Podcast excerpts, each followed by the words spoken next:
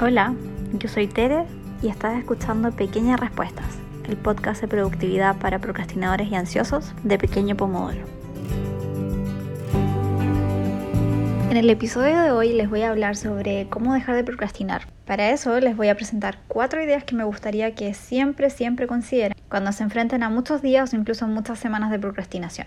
Nuestra teoría es que si atacas estos cuatro puntos, la procrastinación debería disminuir de forma natural y tu motivación debería volver a regularse. Por supuesto que tienes que recordar que muchas veces te vas a sentir motivado para hacer algunas cosas porque te parecen divertidas y en otros casos te vas a sentir muy poco motivado o motivada a hacer algo porque lo que tienes que hacer te parece difícil o aburrido y eso es normal, es natural, es parte de ser humano. En el fondo lo que queremos lograr aquí es que tengas una batería de herramientas a las que puedas recurrir en esos momentos de SOS, necesito ayuda porque ya mi cabeza no da más y no puedo dejar de procrastinar. ¿Qué hago? Y en esos momentos cuando te preguntes qué hago, escucha de nuevo este episodio y aquí van cuatro cosas que puedes hacer. Me ha pasado en el último tiempo que me he dado cuenta que muchas personas creen que la energía mental es algo que tiene que estar siempre disponible y que en el fondo si estamos cansados o no motivados o si estamos procrastinando significa que algo anda mal con nosotros. La verdad de las cosas es que es bastante natural cansarse. Obviamente nos vamos a cansar porque gastamos la energía que tenemos disponible durante el día. Por lo tanto es un tanto tragicómico en estos casos que nunca se nos pase por la mente que, tal como el esfuerzo físico, la mente, el cerebro tienen un límite. De hecho,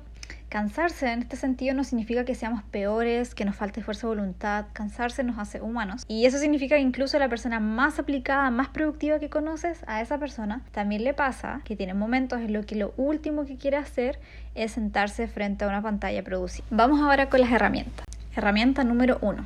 Trabaja respetando tus ritmos de energía tenemos esta concepción de que para producir o para trabajar o estudiar hay ciertas horas predeterminadas, ¿cierto? Muchas personas creen que tienen que levantarse en la mañana muy temprano, sufrir, eh, empezar antes que todo el mundo se levante a estudiar, a trabajar.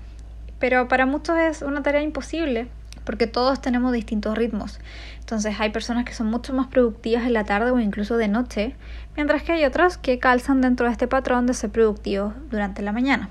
Yo creo que está muy popularizado también esta idea del club de las 5 am. Es un libro también y muchas personas dicen que esto les ha cambiado la vida, partir su día a las 5 de la mañana, porque en el fondo tienen todo este espacio de tiempo antes que los hijos, los jefes, quien sea, despierte y les pida cosas. Pero esto funciona solo para aquellas personas que de por sí de naturaleza están, digamos, configuradas para poder trabajar desde muy temprano. Si tú no eres así, no tienes que hacer esto y tampoco te tienes que sentir mal por no lograrlo. Entonces, el tip aquí es que si vas a trabajar respetando tu ritmo de energía, tienes que entender que el método que vas a usar se tiene que adaptar no tú al método. Entonces, ¿cómo podemos conocer cuál es tu ritmo? Si tienes la posibilidad de estar trabajando de forma flexible o estudiando actualmente, sería ideal que no trates de encasillarte en el de 8 a 5 o de 9 a 7, sino que busques realmente en qué momento deberías comenzar tu día. Este es un ejemplo que me gusta bastante y es básicamente tratar de llevar un diario todos los días para anotar de 1 a 10 qué tan mentalmente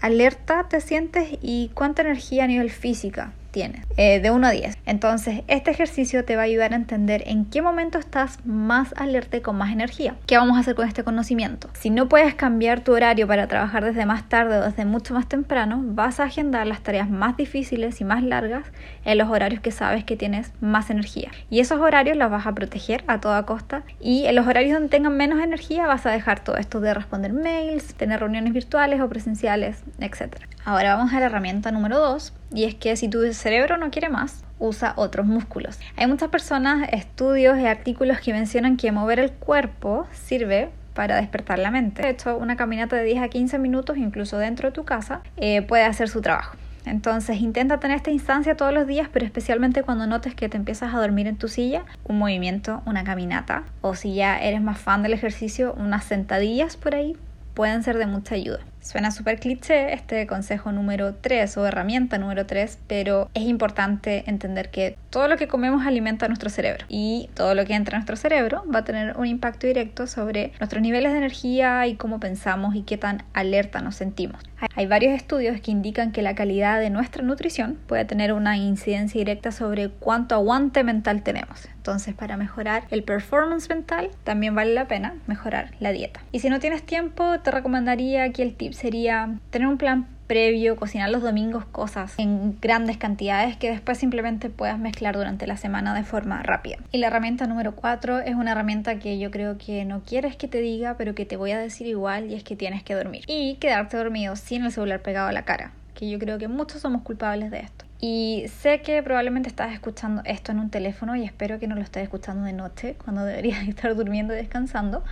Pero no está de más contarte que nosotros también en Pequeño Pomodoro estamos intentando compartir más información e inculcar en nuestras propias vidas hábitos más saludables. Por ejemplo, dormir sin el teléfono, comer sin el teléfono. Eh, todo eso nos ayuda un poco a reducir la ansiedad. Por supuesto que si no tienes más horas para dormir, hay gente que literalmente no tiene dónde meter más horas para dormir, al menos que las que duermas sean profundas y reparadoras. Y eso parte por dejar el teléfono en otra pieza o en otro lugar cuando vayas a dormir. Si tienes alguna herramienta extra que te gustaría que incluyéramos, después de escuchar este episodio, por favor, dirígete a nuestro inbox en Instagram y ahí te estaremos esperando. Acabo de escuchar Pequeñas Respuestas, el podcast de productividad para procrastinadores y ansiosos de Pequeño Pomodoro.